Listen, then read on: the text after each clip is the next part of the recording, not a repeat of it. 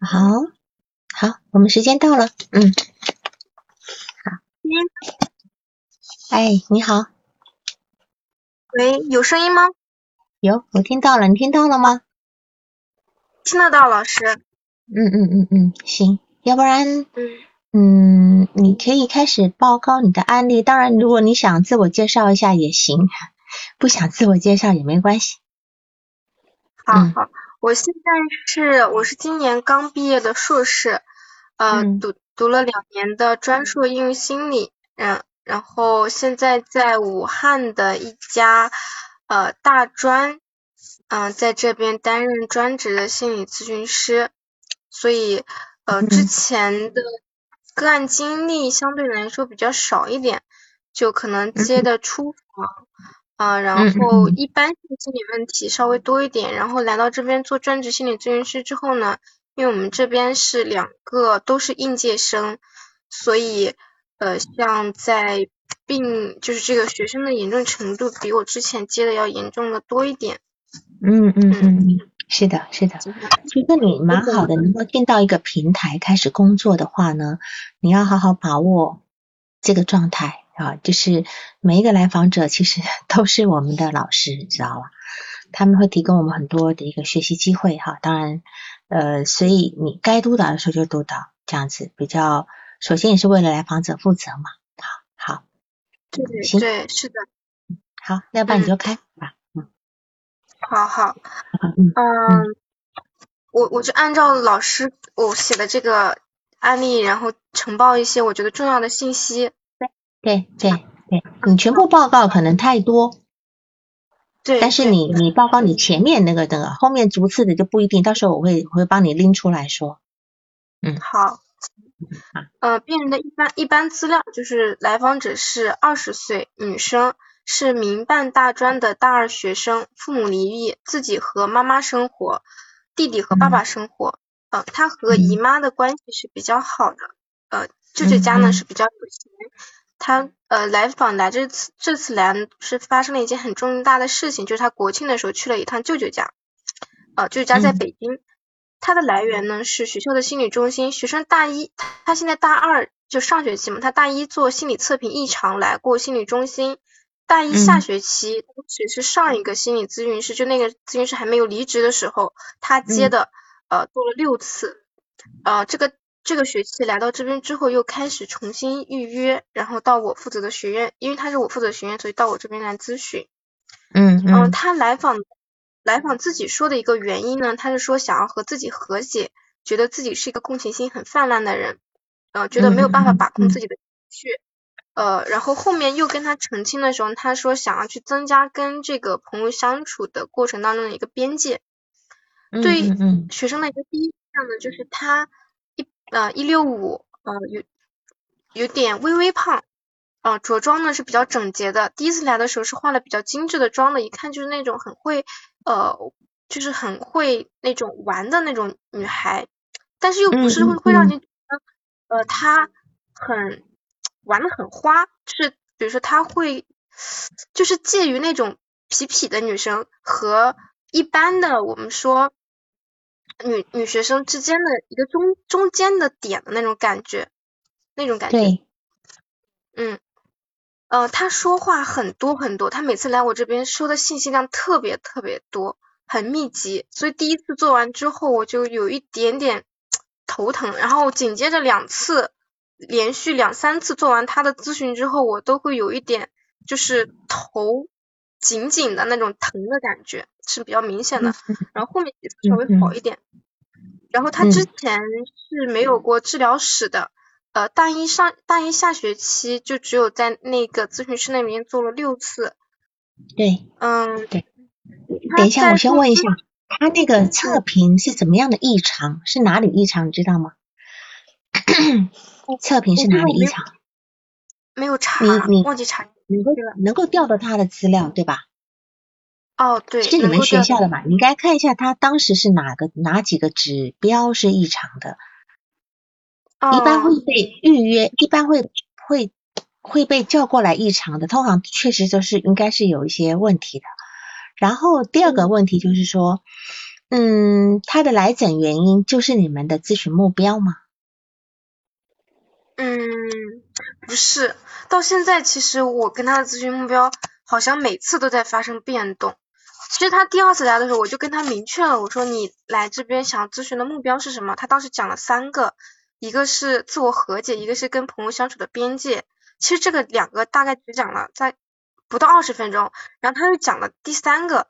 他甚至都没有提第三个，他说跟家庭的爸爸妈妈的相处，但是他剩下的三十分钟他就一直在讲跟爸爸妈妈怎么样，嗯，就是跟爸爸妈妈的之间的关系，爸爸呃之前对他就是初中之前是比较好的，有什么都会满足他，但是好像高初初中那个节点就突然间就出轨了，然后嗯，这种这种关系就有一个很美好的一个关系突然间就破灭了。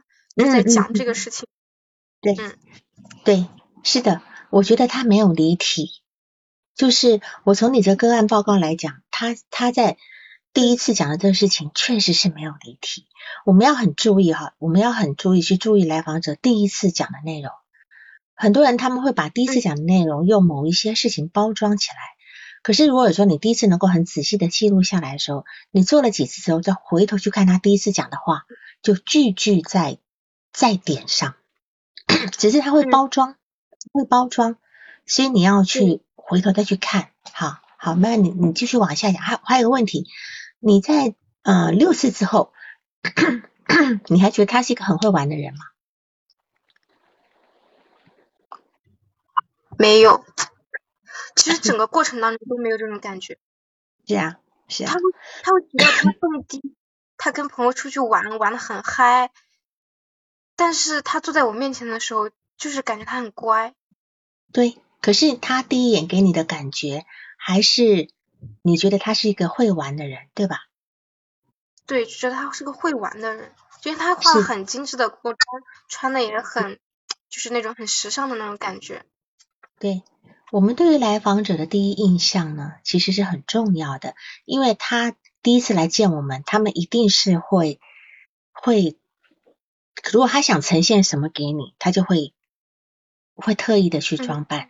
但有的时候是相反的，有时候第一次来呢，他没有特别，可是他第二次来的时候却跟第一次完全不一样，这个也是我们要注意的。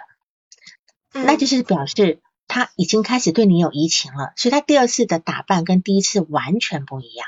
他第一次可能不知道我今天见的是谁，他没有。他没有什么呃预测预测或者没有什么预期的心理，可跟你谈了一次以后，他第二次的装扮完全不一样，对吧？哈，所以呢，我们就是这个这这样的一个改变的行为都要去注意一下。然后你看哈，他呢化了一个很精致的妆，其实有可能是一个对自己呃自卑的一个过度的补偿，他想要去掩饰那个部分，因为在你的报告里面，他有一种。呃，自卑的部分，有一点觉得把自己放在第一位的部分，对吧？哈，但是他既然不是一个很会玩的人，可是他却会给人家那种感觉，那他到底想表达什么？比如说，他是不是会觉得很会玩？看样子很会玩，就是一种有社交能力的人吗？是不是这样子？那么在报告中也你也呈现出来了，他其实是不敢依赖人的。他不敢轻易的去依赖人跟信任人，对吧？那么他为什么有这种感觉呢？那当我们从他的成成长过程，待会会去找证据，就是说他是不是想让人家觉得说他过得不错？他他想让人家觉得他过得不错，而且他小学跟初中都是贵族学校的，在贵族学校里面，是不是也会让他训练出这样的一个外在的一个气质？就是因为贵族学校里面，可能大家的。拼比很多那种，谁比较怎么样，对吧？那种那种贵族学校特别容易有这方面的比攀比的部分，所以这是不是他的一个呃整个生活环境所塑造的部分？这些都是你要放在心里考虑的。但事实上，他的内在跟他外在差很多。嗯，那如果他内在跟外在差很多的时候，他是否其实他外在有一个假字体在？他外在有个假字体在，这个也是我们要考虑的。嗯，好，那你继续报告你。的。嗯，好，嗯，然后来访在跟我咨询的过程当中，偶尔会提到他之前的咨询师，但是没有提到对他的一个评判，只是提到咨询师之前讲到什么会跟他讲的话或者他讲的事儿，或者是我说的某句话联系在一起，去进行一个反馈。呃，然后第一次他来的时候，他的情绪其实不是特别的低，呃，就是正常的，就是我们正常的那种，就是话很多，感觉有一些焦虑，但又不完全是焦虑焦虑症的那种感觉，就是他就是信息量特别多的这种感觉。嗯。然后我当时去评估了一下，因为他说他跟我讲了一下他呃今年一月份到八月份的一个。过程，他说他特别想退学，所以那个时候他的情绪状态特别低，然后又说了他，我问他有没有跟情绪低完全相反的一个状态，他说有的也是存在的，一直话不停，思维一直散漫，但我那个时候没有评估他这个持续了多久，这个是我在做的过程当中遗漏的地方，当时我是感觉他有这个双向的这个。可能性，然后我就建议他去就医，但是他拒绝了我的提议。他他是这样表现的，他是说我我很真诚的说，我感觉你现在可能需要就医的，呃，这个就医对你有什么样的一个好处？为什么要建议你？然后他说好的好的好的，老师我知道了。然后然后他态度就是很还是挺诚恳的。然后我就说哦，你愿意去一下吗？他说好，老师我不愿意，就是这样一个状态。嗯嗯，是，嗯，然后在。今天其实下午我们又进行了一次咨询，在上一次咨询的时候，呃，也就是两周前，我们中途有一件事，有一次隔掉了，有一次事情，所以就延到了这一周。那一次的时候，我跟他沟通的时候，我建议他等精神科医生来我们学校的时候，让他再去一趟，他是接受了我的建议的。呃，治疗的设置呢是每周一次，一次五十分钟，在心理中心免费的个案。嗯，他的个人成长史。小学和初中呢，家里面是比较有钱的，所以上的是市里面比较好的学校。家人那个时候为了他的学业买了学区房。今天在沟通的时候知道他小学的时候，呃，有各种各样的补习班。他那个时候成绩应该还是不错的，因为他说那个时候自己呃经受了什么奥数的培训啊，呃，然后后面又说自己记忆力非常好，十分钟就能在高中的时候记一篇文章。他说这都是他小学训练出来的。嗯嗯嗯嗯嗯。但是家里面，呃，他说爸爸在学习方面对他的呃要求还是比较严厉的，会打着他学习，很严格。呃，幼儿园有题目不会做的时候，会那个木尺子就能打断，用拖鞋打踹。小学和初中呢也打，但高中之后他就开始住宿了，呃，不在一起生活之后，很少会挨爸爸的打了，但是会觉得很难过。在这个中途呢，小学毕业暑假的时候。啊，爸爸在妈妈那个时候，妈妈怀孕五六个月，然后爸爸出轨了。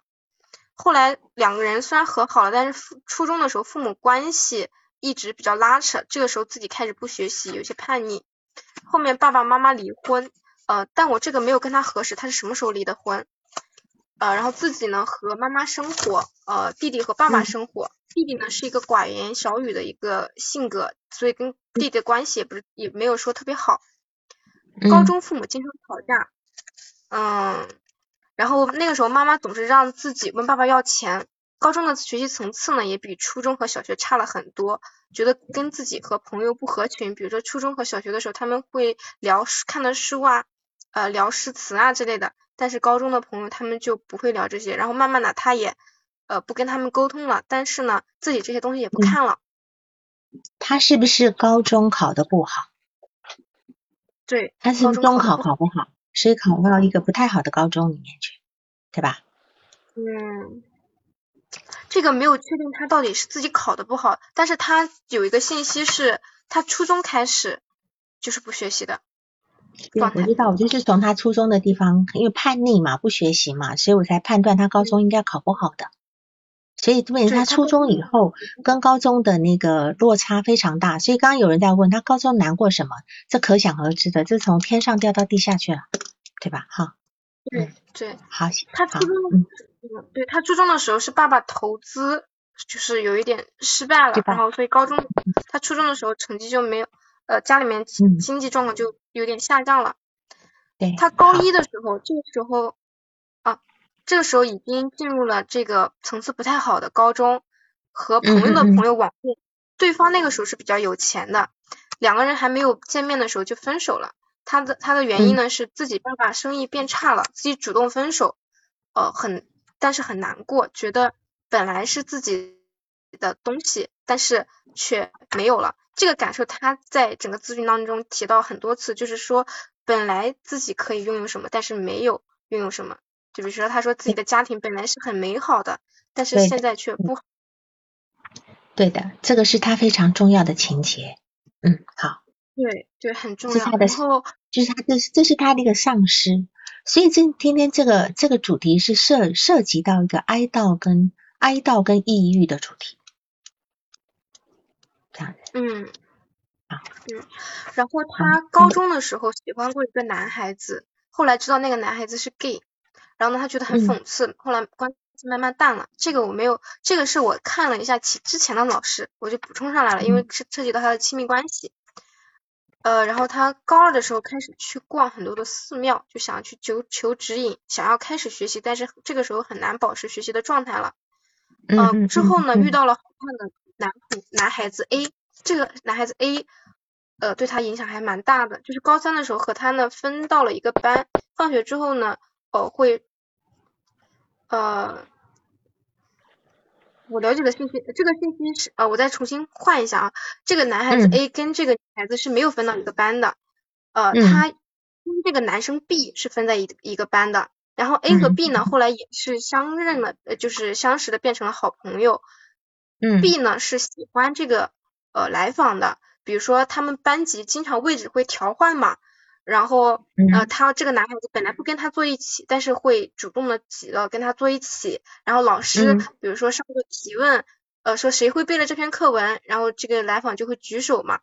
然后来老师就就假装，我不知道是不是假装看不看到他，但一般，嗯，他举手怎么能看不到呢？然后老师没有读他的名字，然后这个男男孩子 B 就会大声的说，老师是，呃，就是这个来访他也。会背了，你忘记读他的名字，会这样做这样的事情，所以会有这种很暧昧的一个气氛。嗯。但是呢，来说他其实只把 B 当做朋友，他不不喜欢他，他他很喜欢 A，然后他觉得，嗯，男生 B 是知道自己喜欢 A 的，但是在这个过程当中，他却去制给 A 制造了绯闻女友。嗯。嗯。但是他没讲具体的事情，他就只说了这这件事情。然后后来呢，不知道为什么这个 B 又跟前任复合了，然后自己呢被别人认为是搅拌他人感情的人。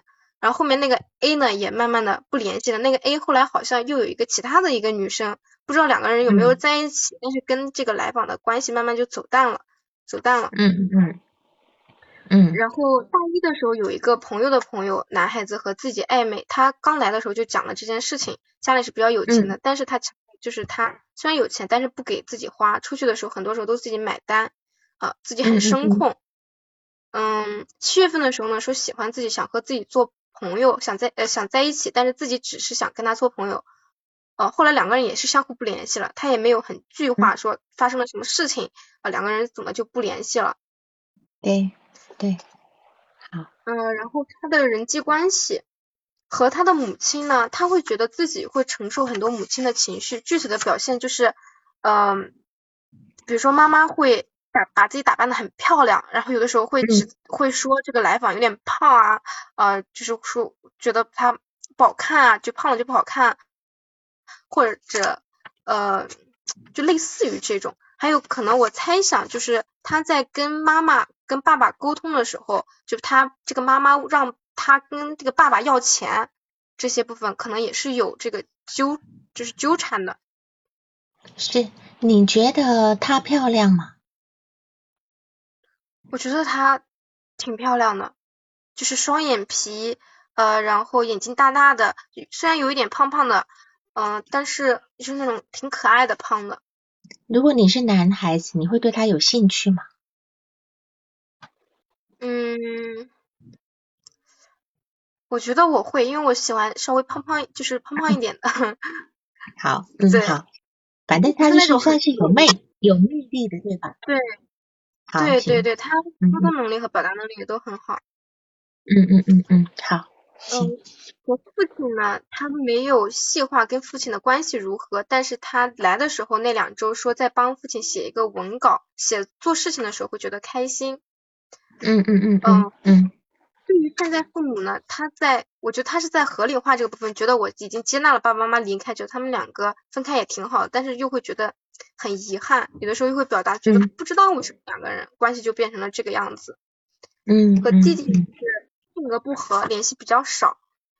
对。嗯，他和过往暧昧的人都有一个，我不知道他有没有谈过恋爱啊，但是从我现在了解的情况，包括他说的情况。我感觉他没有谈过恋爱，他只是跟别人暧昧，但这个暧昧的程度好像又没有那么深，可能有的时候，他比如说，在我感觉可能都不一定是暧昧的情况，可能是他感觉到的一些暧昧，嗯嗯，就大概是这样子一个情况，他但他会觉得自己比较厌男，嗯嗯，就是。讨厌男，自己心里是个男人是吗？嗯，他觉得自己心里是个男人是吧？他觉得自己性取向是男性，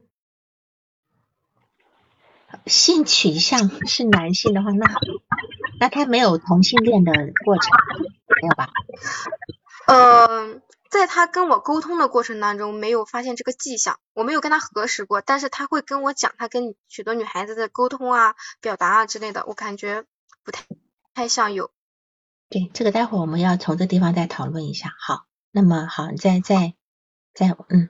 嗯嗯呃，然后他之前跟大一的那个男孩子暧昧的时候，他说了这个，就是他说觉得跟别人暧昧呢，有的时候是自己的一个支点。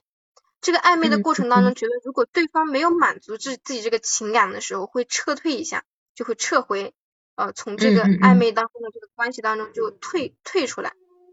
嗯嗯嗯。然后他就说这个支点是可以换的，如果我觉得这个没有满足，那我就可以再换一个支点。嗯嗯嗯，是跟朋友的，嗯，跟朋友的相处呢，他觉得自己喜欢一个人的时候会偏爱和纵容，但是是在一个节点之前，之前再怎么样都觉得没关系，但实际上他是会体验到很多的不舒服的。我今天在这次跟这个来访沟通的时候，会发现来访他自己虽然说自己是一个共情心很泛滥的人，但是这个共情心只是在针对朋友的事件，但是他在针对自己的事件的时候。他会经常的询问朋友说，哦，你看这件事情我要不要生气，我应不应该生气？所以他对自己的情绪是有很多的这个压压制、压抑的部分，他很难感受到自己的情绪的。嗯嗯嗯嗯嗯嗯。所以当他一旦到达某个节点的时候，他就会爆发，这个时候就会跟朋友疏远、冷暴力。嗯嗯。呃。然后他提到了一个今年八月份跟他关系很好的朋友，那个朋友呢，他觉得自己很依赖他，呃，有点像他妈妈，很会照顾人的那种感觉。但是后来这个这个朋友呢，他开始恋爱了，就是有一个暧昧的对象，开始天天在这个呃微信聊天的时候提到那个男孩子，然后来访就觉得他怎么呃怎么能做到这样呢？每天都说都提到这个人，然后那个时候。就在这件事情应该是之前吧，他跟那个女孩子说，你在我这里，你想怎么做都可以，就是表达很包容的那那个部分。嗯。但是在这个暧昧的时候，再加上那段时间，那个女孩子好像因为学业特别忙，所以对于来访的关注没有那么多。然后后面他就逐渐的梳理了这个，就是在八月份的时候跟那个。女生进行了一个冷暴力的回应，就是那个女生无论给他发什么都会回，但是呢，他不会有太多的情绪的表露。之后他的一个解释呢，是觉得我其实这样是让自己更冷静一点，我不想这么依赖他。嗯嗯，我好像是哦对，就是说想从依附他人的身上走出来，做更独立的自己。呃，这个冷静期呢，让自己这个远离呢，其实是对，是很好的一个过程，是自己的一个成长。他会这么说。嗯嗯。嗯，然后关于咨访关系，嗯，咨访关系，我今天其实在这一次的过程当中，我跟来访去。呃，确认了他一下他在我这边的感受，然后他就说他坐在这地方的时候是一个很理性的状态，但是在他跟他朋友的时候就是一个很感性的状态。他说他会在我这边叙述很多很多很多一件事情，比如说今天他在讲从他上周的一个连续四天的一个很规律的状态到一个嗯一个晚由一个晚睡引起的情绪的呃就是自我批评，然后情绪的低落这件事情，然后又联想到他高中的朋友，又联想到呃他觉得幸福的一些定义等等，他讲了三十分钟，然后我就开始对他的这个理性，就是讲了这么多之后，对他这个理性进行回应，去讲了他好像不再就是很难去在我面前去表达他的这个感受的这个。层面，嗯嗯，我不知道我该怎么去理解这件事情，就是我不知道他发生的这个移情是什么，嗯嗯，然后对我来说的话，我我我是很这个明这个来访，刚刚也提到了，就是在前面三次次的时候，我的那个躯体化反应是非常强烈的，就是就我做完这个咨询之后，我可能要休息个十来分钟，我的那个嗯嗯那个头疼的程度才能。才能下降下来。嗯，然后我也不太喜欢他对待朋友的方式，就是他初中和初中的朋友，其实就是那个呃高中，就是层次相相差比较大嘛。其实对于初中，他又有几个不喜欢的朋友，就对他其实有一点点过分的行为，但是呢，他会觉得没关系，我以后可能会用到他，他会继续保持这段关系。呃，高中呢就觉得好像没有必要保持的那种感觉。所以，高中的朋友他看不上，对吧？对对，会有这种感觉，然后我就会觉得不太舒服，不太喜欢。啊，觉得他太功利。嗯，对，会有这样的一个评判。但是跟他在一起的时候呢，嗯，还是尽量会降低这个在这个过程当中的一个感受。嗯嗯嗯，好，是。是自己是会有反应情绪没有关系，只要知道说有些是自己的价值观啊，不要去影响到就可以了。我们是可以不要去回避自己的呃反应情的部分。好，那你还有要补充的吗？哦，有有，还有一点就是还一个是在治疗当中的重要时刻，这个我觉得这个还挺重要的。就是他说他，就我这周才搞清楚，原来他坐在我面前是他所谓的一个很理性的那个他。然后在，所以在理性的状态下，在上一次的咨询当中，就发生了一个，就是他在讲着讲的时候就哭了的一个状态，就是他说自己去看月月经不调去看中医，他连续半年没有来月经，然后他就跟妈妈一起去看中医，然后呢，妈妈呃那个中医就是给他把了脉，说他郁结于心，呃说他心里面堵着很多的事情，但是妈妈就是。完全没有当一回事，他就觉得很难过，我明明。医生跟我毫不相关的人都知道我心里面堵了那么多事情，但是你作为我的妈妈，你就没有看到原来我这么的难过，我做了这么多事情。嗯嗯，我我变成这样，其实可能是有你的原因，你们带给我的影响在的。然后这个部分，然后第二个就是呃，然后我有我当时做，我也不知道提到了什么，就是我肯定了他。我说你其实你已经做了非常多的努力了，你现在努力的让自己变得更好，然后这两个加在一起，当时就在咨询当中就是哭了一下。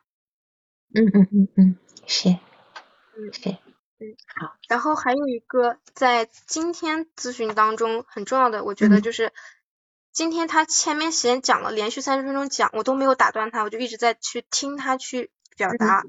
然后在后面的时候反馈了给了他，他说自己在朋友当中是很共情的，但是呃他自己对自己他自己对自己的事情却很少有情绪的反应，这个他当时就是沉默了一会儿，我觉得这个也是一个咨询当中的重要的时刻。对，你怎么理解到他讲的共情泛滥这个词？因为他从咨询来的目的。对吧？原因就第一件事情就讲了这件事情，他他的共情泛滥，你怎么理解他讲的共情泛滥？第一个就是他是在朋友关系当中是很容易去被朋友牵动的，就是在朋友的关系当中。第二个就是他的情绪可能有的时候不太容易控制，是，就是那个情绪爆发了就很很大，对。就是说，他的共情泛滥的意思就是说，当别人有情绪的时候，他很容易跟别人一起波动，对吧？就会掉到掉到别人的情绪里面。那当然，他讲的共，其实共情的意思就是说，他会去跟别人一起感受那个情绪。那这个地方有没有一个迎合的地方？你觉得呢？有。迎合，因为他来，他每次来找你的时候，我记得你的在报告里面有提到一句话，就说他会让你先把手上的事情做完。对。对，然后他说没关系，老师不着急，你先做你的事，是这样的意思，对吧？对。对。但是事实上，他这样做的原因是什么？想让我觉得他好。是。好，那这个是他很大的一个问题。那么他这个这个共情泛滥的部分，呃，是不是也是希望让人家觉得？嗯。还有他这个共情泛滥的部分，呃，他在咨询里面提到，就是说，呃，在你们的你的报告提到说，很不愿意为他的母亲的情绪，呃，做做。做承呃就是承担，嗯，对吧？嗯，他很对，他不愿意去为他的母亲的情绪，承接他母亲的情绪。那个等一下哈，这个好像有一点杂音，我看看是不是我这边。没关系，我先把我这样子，好，就是。他的他的就是说，我们要了解他，诶，还是这样。我我降低一点声音呢？嗯，这样呢？还是你退出视频，你用声语音的。好。哎，这样子可以了。嗯，好。你你能够听得到我声音？你能够回复我的声音吗？好好，没关系，你的你你先上来用语音的部分，你重新上来，哎，都用语音的部分。就是说，我们现在讲他的共情，我觉得他的共情其实指的是他跟他母亲的父母的一个情感融合的部分，因为他他在报告里，呃，咨询师在报告里面有提到，他必须为母亲的情绪负责任。嗯，不听，你把你的不讲话，你把你的麦先关关掉。先关麦，哎，对，先关麦，好像会有杂音这样子，嗯，然后呢，其实他对朋友也是这样子，我觉得这是他一个情感的模式，他习惯的去共情别人，让别人觉得他是一个非常好的人，是一个付出的人，但是问题是，问题是他的付出，他需要回报吗？母亲，你能回答我的话吗？他需要回报吗？我觉得他需要，但他他可能不意识到自己是需要的，但实际上他是需要的，因为他会有情绪的爆发点。对，好，我我来找一个证据哈，你在你的咨询记录的不知道第几次，我这样翻，但是我记得那句话很深刻，他说我可以给，但是你不能要，你记得这句话吗？我记得。对。我可以给，但你不能要。那么我我加一句话下去，我可以给你也可以要，但是你要更加倍的还我，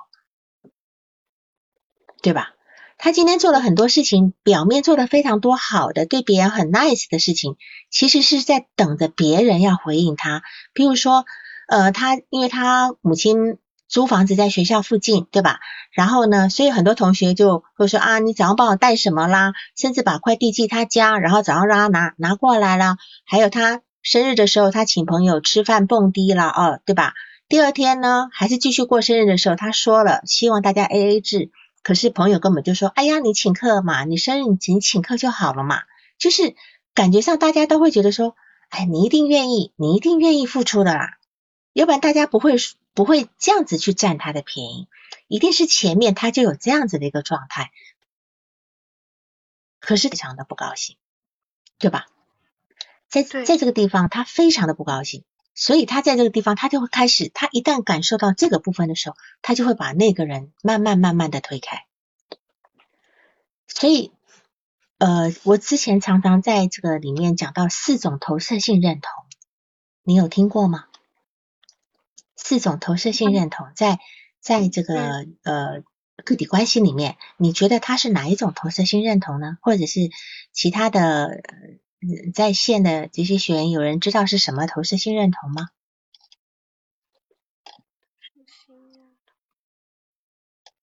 因为这次我就，嗯，投射性认同没有牺牲这个，投射性认同有一个叫做权力的，对吧？有权力的投射性认同，有色情的投射性认同，有依赖的投射性认同，还有迎合的投射性认同，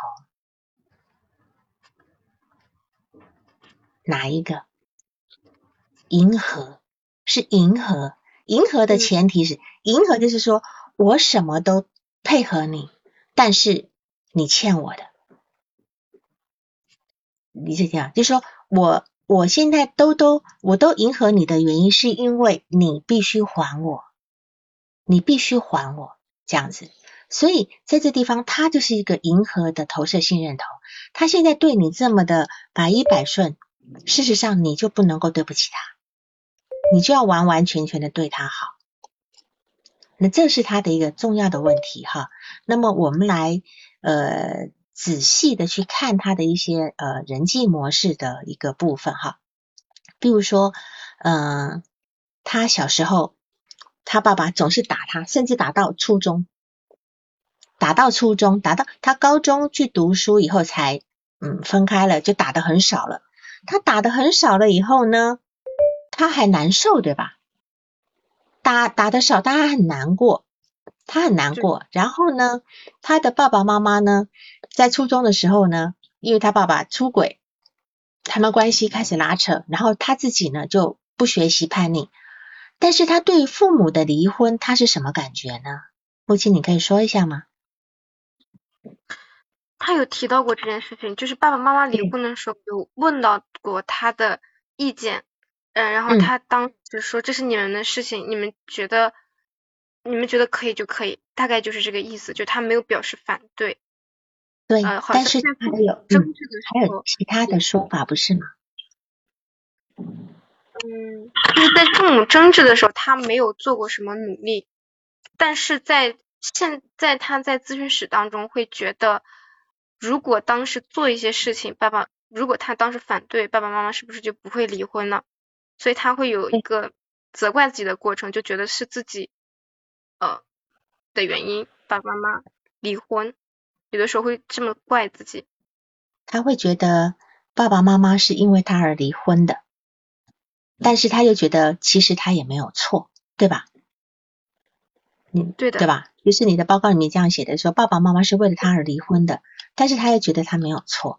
所以我们现在来看这一点啊。但是他又觉得说，为什么那么好的情感到现在就没有了呢？他甚至会有点怨恨他的父母，是不是？埋怨他的父母，就说你们怎么会就离婚了？怎么原来情感这么好就离婚了呢？是吧？嗯，对，好，这是什么？所以我们现在来分析他的这个部分，而且我再把他跟其他的，他从高一到大一开始，现在大二嘛，从高一到大一开始。都有着没有断的暧昧的对象，而且他把这些暧昧的对象当成是什么？支点，当成支。那这个支点到底要支的是什么东西？我们也要去理解。就是说，嗯，那，嗯，他认为说父母亲的那个关系的拉扯呢？好，木青，你先关一下，哎，先关一下麦。对，就说他认为父母亲的关系在初中开始拉扯，他自己不仅没有帮着复合复合，而且他当时还是叛逆不学习的。那么他他导致父母的离，他他会觉得自己导致父母的离婚呢，非常内疚，非常内疚。那当然这个时候呢，事实上呢，他的弟弟呃也才出生，他弟弟是在应该在他初初中刚刚上初中的时候出生的，对吧？他跟他弟弟，他跟他弟弟关系非常不好，所以呢，我会觉得，事实上他会觉得弟弟的出生呢，也会对于这整个家是有一个很大的一个，因为他妈妈在怀孕五六个月的时候，爸爸出轨，从那个时候，他整个原来一个美好的那个呃一个童话王国，就自此就发生了一个崩解了，崩解了。那么在这个地方，而且他中考又没有考好，进入到一个程度不好的学校里面呢，他说他这些学校里的人层次差很多，层次差很多。那么对于来对于他来讲呢，从从小学到初中，到了到了高中以后呢，是他生命的转捩点，就从天堂到了地狱了。那么即使高中他爸爸不再打他了，可是他会觉得说，你们怎么都不管我了，对吧？好，他们会觉得说，呃，你做父母怎么都不管我了。那么他从一个好的学校调到这么一个差的学校的时候，从环境好到稍微环境不好，加上父亲的出轨。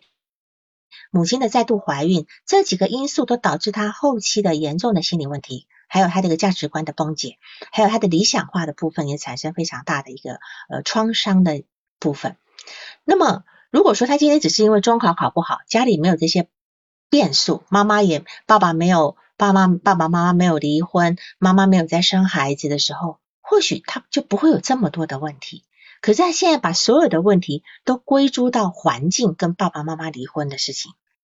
所以他今天有一个理想，他说他希望重回高中，去重新过高中，重新走一遍，对吗？母亲，对，他在八十月份之前，从一月三月份到十月份这段时间，都在强烈的表达他想要退学重读，回到高三重新学习的这个意愿。当时基本上所有的朋友。都知道了他要复学重要重读的这个消息，然后直到他国庆去了一趟舅舅家，呃，然后在那在舅舅家他说体验到了家庭的和睦，原来家原来一个好这个样子的，然后去跟表姐到中国传媒大学住了几天，觉得好像自己离好学校也没有差特别远，嗯，然后这个之后呢，回到家之后回到这边之后他就觉得，像即使我现在回去，我也没有办法。把过去的那个自己找回来了，然后他就没有想再去读了。对，所以他他本来一直想要回高中去重新把重新把高中的过程走一遍，因为他觉得因为高中的没走好，导致他现在的不好。但是事实上他现在还是非常不好。他虽然已经打消了那个念头，可是他进入一个抑郁状态。这就是我现在要跟你谈的，就是你你在咨询里面，你在督导问题问我要不要让他就医，我觉得他现在在一个非常抑郁的状态里面，因为他接受了他的高中的那个过程，他已经好了，他原来他原来想要回高中重读高中，那个时候他还有点动力，他有点躁狂的部分，觉得我要重新回去读，还有点躁狂的部分，可是现在接受了那个好了，我不用我我不回去了。哦，我回去可能也不不可能从头来，那他现在就回到了一个抑郁状态，在这个抑郁状态，我不知道他有没有办法度过这份哀伤。如果度不过，他他在这地方一直度不过，他就掉入一个抑郁症的状态。所以我觉得我还是建议建议他去评估一下，就是是否该服药的部分，因为看起来他在第六次的时候，他的情绪状况非常差，而且他在第六次做的梦还是那种。嗯，刀子刺向自己的梦，对吗？有一把刀刺向自己，是吧？对的，是的。这个这个，他可能很想要杀掉他内在他自己很难接受的那个部分。很多抑郁抑郁的人会自杀的原因，是因为他要去毁掉他内在很差、很不愿意接受那个部分。所以有人说，当呃心爱心理说哀悼不够，他正在度过一个哀悼过程，但是不知道他有没有办法很好的去度过。如果度不过，他就在一个抑郁的状态，就是一个抑郁状态里面哈。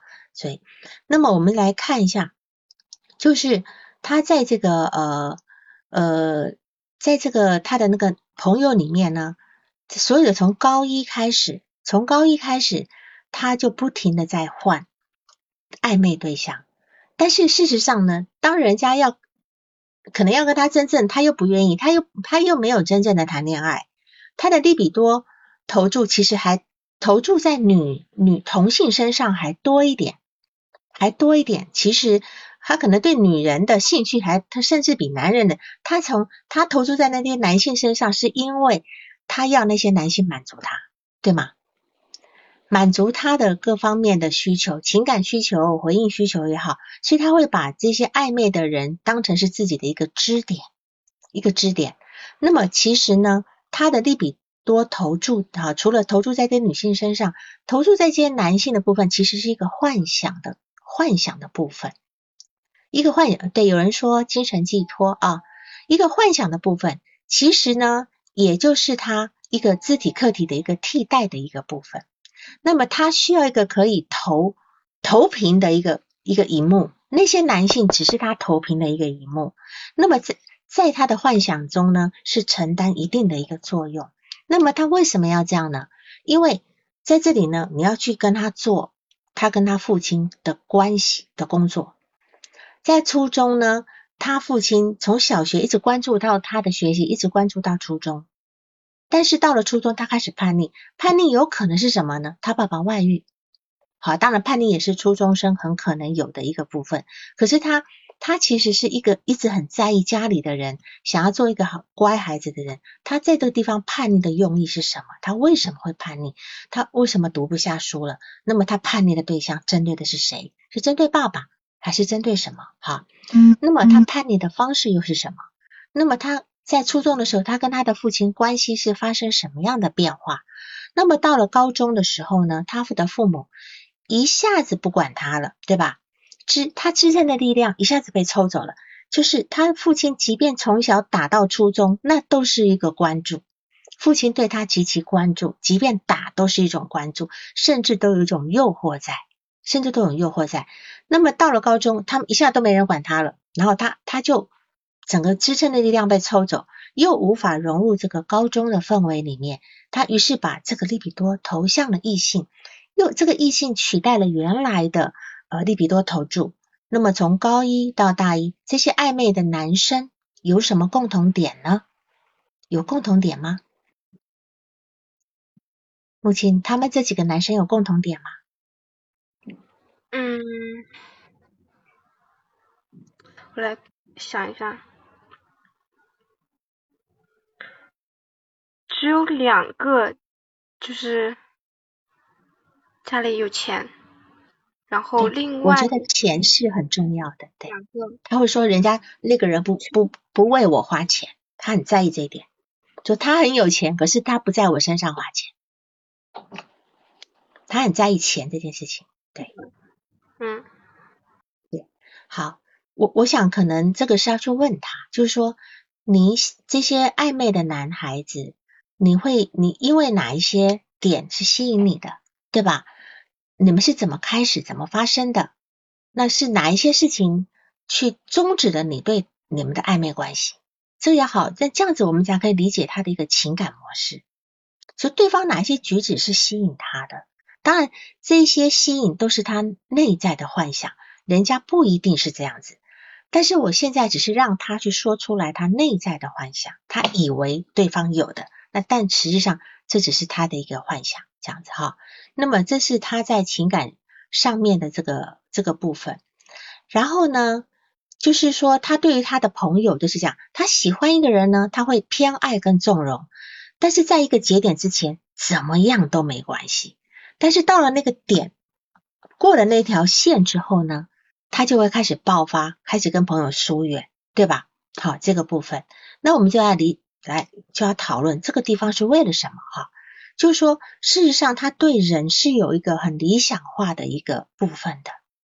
他一开始理想化，对方都是好的，都是完美的，你们终究会对我好。我对你们这么好，你们终究会对我好的。但是呢，他逐渐的发现对方的不完美，然后为了，然后呢，结果呢，其实我们知道，我们常常常在。理想化一个人呢，事实上是为了贬低做准备的。有很多人的模式就是一开始就先理想化一个人，但实际上呢，这些事情这些理想化都是这种倒扣的方式，就是越走越越多，这种扣分的方式，嗯，扣到扣到最后呢，哎，这个人没分了，呃，我就我就不跟你往来了。所以他其实他其实是偏向攻击的。攻击一个理理想化成分的过程，这里面有一种压抑、有否认、有反向形成的部分。好，这是他的一个他的一个呃这个就是模式的部分。那么，比如说他也刚才讲，他说在关系中呢，如果对感受到对方没有办法满足自己的时候呢，他会主动的去疏离，避免自己受伤，对吧？避免自己，那么他其实是不会去表露自己的不开心的。他乐于去做一个好人，他让别人觉得他自己很愿意付出啊，包括刚刚讲的取快递啦、请客吃饭啦，好，那是他想要给人家的印象。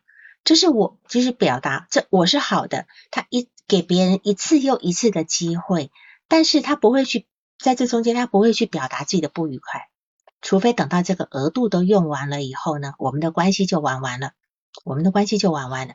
所以他他所有的关系里面都很难去建立。因为他没有办法站在一个真正的一个平等的互惠的立场上，他总觉得我好，你们都欠我的，所以这地方他会他的内在会非常的孤单这样子，然后也会让你觉得呃自己其实是对他有一种不太呃认可的这个部分哈，就很难很难不去这个认可的部分。然后呢，嗯，我们再来看他的一些呃。就是他那个，你你刚刚提到说他可能有一些双向的部分，对吧？哈，双向的部分，那这个地方呢，确实要注意，要注意一下他那个双双向的部分，因为他在第一次来的时候，哈，你好像提到第一次咨询的时候，他有提到他会呃阶段性的亢奋，睡不着，说话散漫，声音很大，骂人，啊，不受控制，注意力分散，那这地方。确实要注意一下双向的部分。那么他其实他觉得自己的性取向是男性，但实际上应该不能讲性取向啊，他只是觉得说，其实他比较认同男性，或者是他今天比较想作为一个男性。那么他为什么想作为一个男性呢？父亲，你理解吗？嗯。我们从他的父母的部分来想，你从他的爸爸妈妈来想，为什么他会想要做一个男人？他内心比较认同男人，为什么？嗯，可能我觉得在他的嗯观念里面，就是男人是更有力量的，有更多主动权可以去控制的、掌握的。嗯嗯嗯，对，会这种感觉。对，还有一个部分就是他会替他妈妈去承担情绪，就是感觉上好像在他之前，呃，初中以前呢，他好像是还蛮蛮照顾他妈妈的情绪的。他说他妈妈有恋爱脑啦，等等等等的哈。那感觉上他，而且他呃，比如说呃，有人在提到啊，这个呃，星星人跟新爱心，你都说的。站在爸爸的位置上，或是替他爸爸照顾好妈妈，但是他为什么要这么做？为什么要照顾好妈妈？你们理解吗？他为什么要这么做？他为什么？而且他今天去舅舅家，呃，去大姨家，都觉得他们家好舒服哦。我终于可以开开心心做一个孩子了，在我自己家不可以。那为什么他在自己的家不可以做孩子？能够这个这个症结要理解清楚，才才能够知道他的症状的来源。为什么他要？哦，还书说修复家，对的，他要修复家，他他的对每年大建是吧？哈，拯救者是的，他要他要去把这个家保护好，因为这个家是他的理想的一个王国。你看他去高中的时候呢，他会把家里带来的衣服闻着，就闻那个家里带来的衣服，他会去想念家的那个部分。可是那个家已经不在了，那个家已经碎掉了。妈妈离婚，呃，离婚了，妈妈很弱，对吧？妈妈呃，可能把很多的情绪都放在他身上，这样子。那么其实呢，他他觉得自己是男的原因是，就像刚木星讲的，他渴慕男性的力量。跟立场，他嫌弃女性的软弱，但是这个女性的软弱其实泛指的就是爸爸跟妈妈的部分，这个部分。那么它有一个有有两种专有名词啊，因为这里因为那个呃这个检查的原因，我就不能把它完把那个直接讲出来，要不然会会被剪掉的，或整个会被停播的。我就你我讲了四个字，你们听第一个字跟第四个字啊，就是它有一种这个叫阴间根茎蓟线的味道，你们也别打出来啊，这个打出来也不行，或者是一个叫做呃阳光器具崇拜的味道，前面四个字找第一个字跟第四个字。好，他其实心理这个部这个部分，这是一个弗洛伊德他非常一个提出来的一个重要的观念。好，有个重要观念，你们别打，别把字打出来啊，这个打字跟说都不可以的，听懂就好了哈。他有这个部分，所以呢，他今天希望成为一个男人，他内心希望成一个男人，所以他今在他在这个跟女性的交往里面呢，他有说过，他说那个有个女性很怎样，很怎样。然后呢，然后呢，那个呃，他觉得那个那个他有一种重回叫做重回子宫的味道是吧？他那个木青，你说一下，他跟他那个朋友的关系里面有种那个重回子宫的味道吗？他怎么讲？好像是，就大概意思就是婴儿重重归母体的那种感觉。啊，重归母体的感觉，就说他那个朋友呢，让他有一种重归母体的感觉，就说那个女的呢是一个好妈妈，他说那个女的是个好好妈妈，所以事实上，但是他他又非常的照顾那个女的，他甚至说你在我这里啊，婴儿回归母体哈，他他甚至都会说，他甚至都会说你在我这里怎么样都可以，对吗？他会告诉那个女的说，在我这里你怎么样都可以，是不是？所以在这个地方来讲，你看他明明嘛要找一个理想妈妈，但是呢，他又告诉人家说，你在我这里怎么样都可以。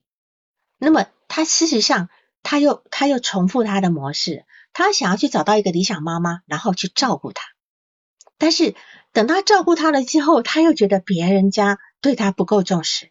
又重复他跟这个好的这个朋友呢，又重复了他跟他妈妈的的关系，所以这这其实他是想当一个孩子的，他在他舅舅家跟大姨家呢，他都可以成为一个非常很很舒适自在的孩子，他不用去管那么多。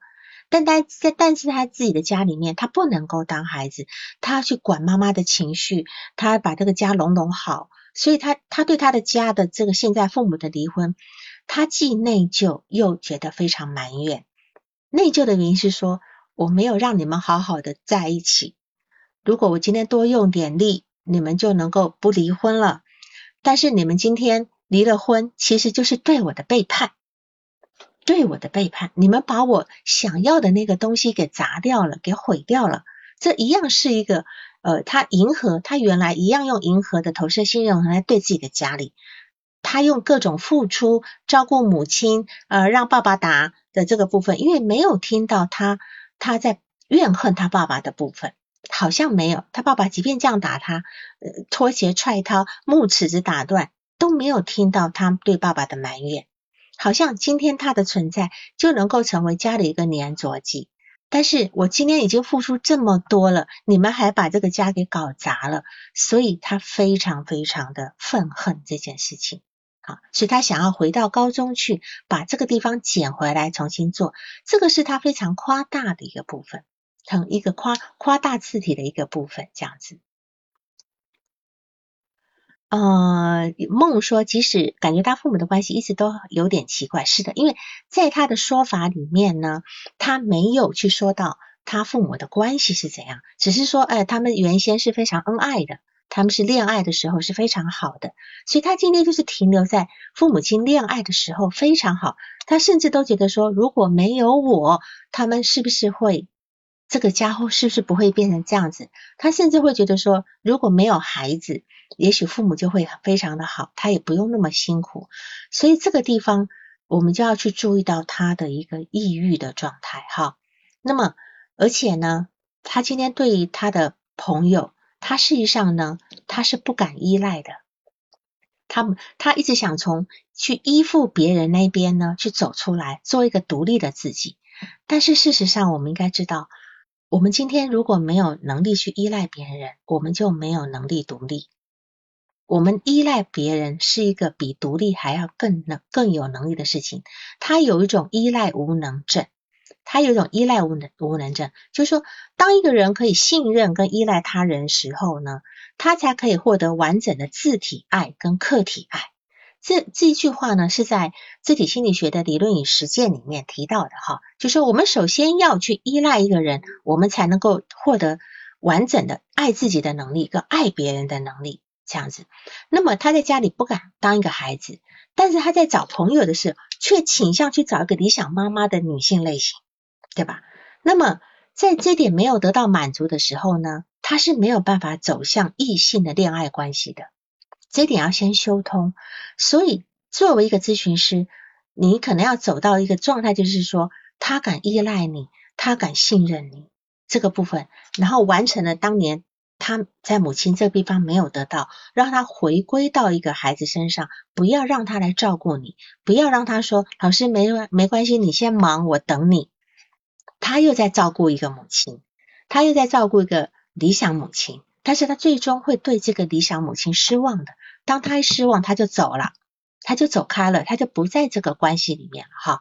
所以，那个在这个地方呢，他找的理想妈妈的同时，是允许对方你在我这里什么都可以，这就是他对他母亲的态度。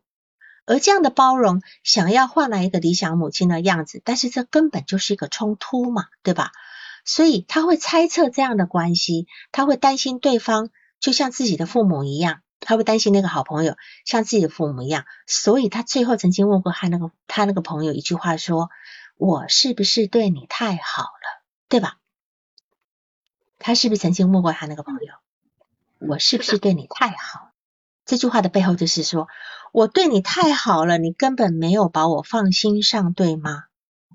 后面的话，我们常常一个人讲一句话，我们就要去猜测他后面一句话，就像他讲的。我可以给，但你不能要。他话中都后面有很多没有讲的那个部分，这样子。所以在这地方呢，呃，我们就要去知道哈。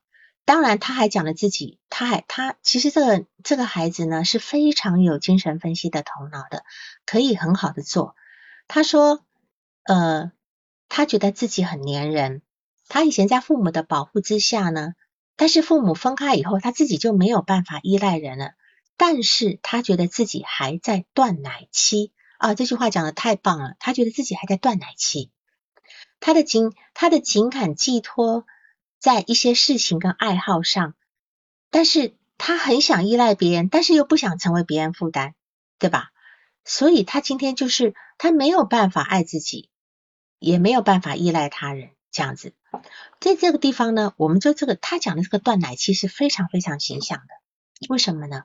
他今天在他自己家里那个美丽的花园里面吃着奶，吃着奶，吃吃吃吃，突然吃奶断奶了，就家里突然崩掉了，断奶了。但是这个断奶的部分呢，他就他就一下子空掉了，所以他很需要一个过渡性客体。这个过渡性客体就是什么？他找的这些女性的朋友，他找的这些支点的男性的暧昧对象，因为这个断奶的经验对他来讲太惨烈了。我们现在讲的断奶是心理断奶，好，不是真正的实际上断奶。在温尼克的那本书叫做《妈妈的心灵课》里面，在第十二章吧，十一、十二、十三、十四章，好像都提到一个断奶的一个一个故事。因为他那本书很浅，你们可以读，他是读给他是。当时是在呃嗯英国的一个广播电台，他是在广播电台每次的演讲稿，对当时所有英国的那些呃初为人母的那些人去去讲授的一些很普通的养育经验。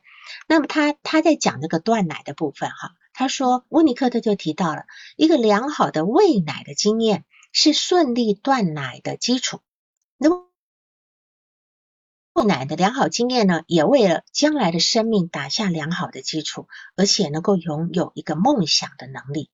这本书叫做《妈妈的心灵课》，温尼科特的哈，有看谁能够帮忙打出来哈。那么断奶是一个过程，它是一个过程，需要一个稳定的环境，以及逐渐慢慢来的适当的挫折的部分。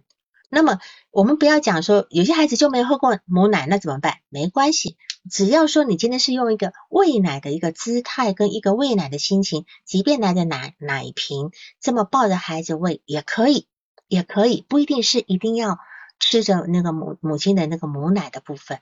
那么如果说，然后在在这个加添加辅食的部分呢，是慢慢慢慢的添加，然后做一个替代的话呢，那在情感上呢，慢慢慢慢的拉开这个距离的部分，孩子呢就不会对断奶有很强烈的反应，好，他就不会说一下子拒绝进食啊啊等，会觉得什么都变坏了。来访者现在的状态就是他的断奶的反应太决裂，所以他现在有一种拒绝进食的味道。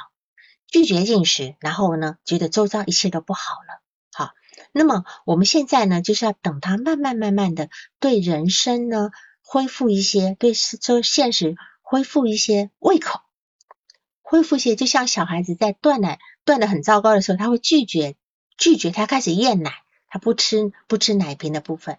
那这个心理断奶也是一样的，这地方就需要一个咨询师一个陪伴跟安抚。允许他在这个地方安静的独处的悲伤，然后他可以度过这样的一个时间，好，是这样的一个部分。所以，嗯，就说这样的一个养育过程呢，是要让孩子慢慢理解他的父母的真实状态，啊，然后，呃，这个真实状态的父母呢，不是一个完美的父母，就不是一个完，因为他现在一直要求一个完美的父母的一个部分。那他现在对一个完美的父母的一个理想化，一下一下破灭了，好，这个破灭，所以他现在就掉到了这样一个抑郁状态里面去，这样子哈，所以嗯嗯，好，我们再看看还有你后面还有这个什么地方要提的，我就是因为你的资材料蛮多的，我就找几个比较重要的地方来讲，然后呢，他最近的第六次的部分呢，因为你已经做了七次了嘛。第六次的部分呢，他提到他现在呃很容易崩溃，很容易累，然后持续两小时，好，就是这几周崩溃的次数增多。那么第七次来，他有收到他崩溃的次数有增多吗？这一次是隔了两周，然后对于上一周的情况他没跟我说，但这一周的话有一次，但这一次他没有没有表达他哭。应该是没有哭，因为他哭的话，他跟我说他会哭。嗯嗯嗯嗯嗯，就是前面周一到周四是稳步进行的，睡觉睡得也挺好的，情绪他觉得都还可以。但周五的时候，他因为看电视剧熬到了三点，然后第二天就觉得就有一点自责，觉得自己为什么要看电视剧看那么晚。但他紧跟着又有一个反思，说就是我想看电视，是我自己做的这个选择的。对对对。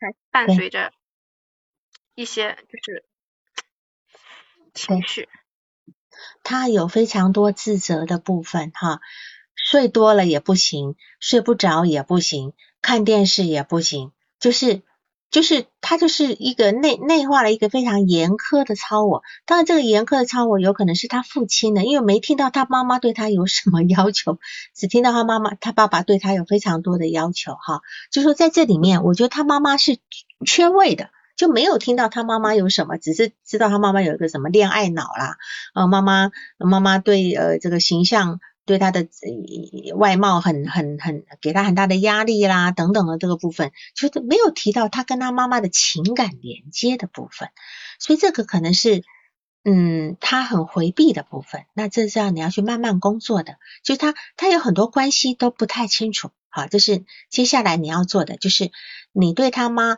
他跟他妈妈的关系是怎样。他跟他爸爸的关系是怎么样？爸爸妈妈关系怎么样？他对他对他对他弟弟有什么样的一个埋怨？好，因为他现在在这个咨询里面，你讲到很多他跟男性的关系，他跟女性的关系，这样子这个部分我们刚刚也分析的蛮清楚了。但是唯独他家的那个部分，他不愿意谈，有可能他还在维持一个呃美好形象，他不愿意去面对那个已经破破碎的那个部分。那这个地方是我们要慢慢，也不要太着急。他他等到他有能力的去面对的时候，我们要开始在这个地方工作，这样子。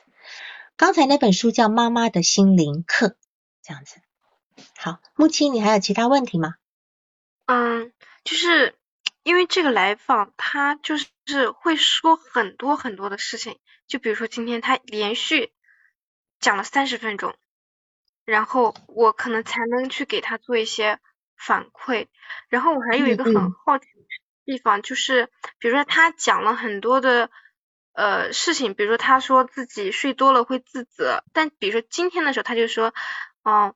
我上周一到周四的时候，我睡多了，我也没有自责。就他的这个反思能力，其实还是挺强的。然后我就觉有的时候就觉得他好像已经很好的把自己梳理好了的那种感觉。然后我就不知道要怎么去。没关系，你让他说，因为他他他一直在他说他有一个什么身体我一个自我。还有个什么什么我，呃，高他讲的啊，他讲的不是超我，他他讲哦高我高高，但是很有意思，他讲高我身体我自我，但实际上就是我们讲的自我本我超我，对吧？好，他讲他讲的是高我，他用他的个人的词，所以他我就说他非常有精神分析的头脑，他有个高我，有个身体我，有个自我这样子。然后呢，他说他的高我呢总是走得很前面。当他现在用他的用他的这个，他自己在自己在工作着，你就听他讲就好了，没关系，不用担心说哇你自己都讲好了，我没得工作了。但是事实上他的情绪仍在呀，对吧？他可以很合理化去说自己，但他情绪仍在，所以在他还没有还没有完，因为为什么他不敢依赖你？他目前还不敢依赖你，所以他会在你面前自己说自己工作，自己完成。他不是靠你来帮他，这是因为他现在还不能够依赖你。等到有一天他慢慢能够信任你跟依赖你的时候呢，这个事情你就会知道他会有另外一个另外一个呈现的方式。嗯，就是在这个过程当中，慢慢的去陪伴他，感受他，然后给他适当的做一些情绪情感帮他的一个觉察。目前对对。是的，就是说他他现在在你面前，他只是需要有一个人在他面前看着他自己处理好这些事情。当你能够看着他、认可他的时候，你就是已经给他一种静谧了。嗯，好的。他很需要这个东西，这样子。他现在还不敢当一个弱者。对，因为他今天的时候，他有表达过这个部分。嗯，他他提到就是我说他没有在我面前好像很少的感性嘛，然后他后面借由跟朋友的关系，他说可能有的时候不愿意去跟朋友表达情感，是因为那个关系还没到。然后我就联想到他说他在我是理性的那个状态，我就觉得嗯，确实是关系还对呀，他不是在说你吗？他今天马上说他跟他的朋友，这是一个很有意思的，就是直接投投射到朋友那地方去，对吧？你今天跟他讲说你怎么在我面前很理性啊什么？他说是啊，我我跟我朋友呃也是这样子，因为我们关系没有到。他就是在告诉你，我跟你关系没有到。嗯，当他在说任何人的时候，都是在说你们。嗯，理解了。嗯，好，还有问题吗？嗯嗯，就是。就我该怎么去跟他表达，让他去就医呢？其实我已经建议过，建议过，就是在咨询当中。然后其实本来第一次来的时候，我是想说等他情绪再崩溃的时候，他体验到那个很低落的时候，我再让他去的。结果他每次在我面前就是 就表现的很嗯很稳定，就像是很理性的那个部分。然后我就不知道该怎么去表达。我们没有，我们没有办法去呃强制要求他，但是我们有告知的义务。所以你今天问我要不要让他去，要，但是他不去，我们真的没有办法，真的。好。刚刚才有人问说他的哀悼没有完成，怎么处理？他目前还在哀悼过程中，他并不是还只是没还没有走完。那等于是他会来的原因，也就是跟咨询师在进行这个哀悼的过程，不至于让自己掉入一个抑抑郁的部分。因为当他有一天可以开始真正坦开心去谈论他的家庭的时候，谈论他跟他父母的关系的时候，这个才叫真正的接受他的丧失。他的丧失，哀悼的过程中完成。但他现在很少谈这个关系，谈的他借这怎么讲叫做借借借什么借东风的，一直在谈这个他的朋友啊，呃，谈那个男的，实际上谈的都是他家庭关系。但是只是我们没有，我们只是一定是由由近而远去谈，由浅而深去谈，越不能够碰的东西，越慢谈得到，这样子，这样理解吧？好吗？那个木青还有问题吗？嗯，目前没有了。我觉得清楚了很多。嗯，好，那就这样子了，好吧？谢谢，今天晚上谢谢大家，哈，好，谢谢，好，拜拜，晚安，晚安，拜拜，嗯。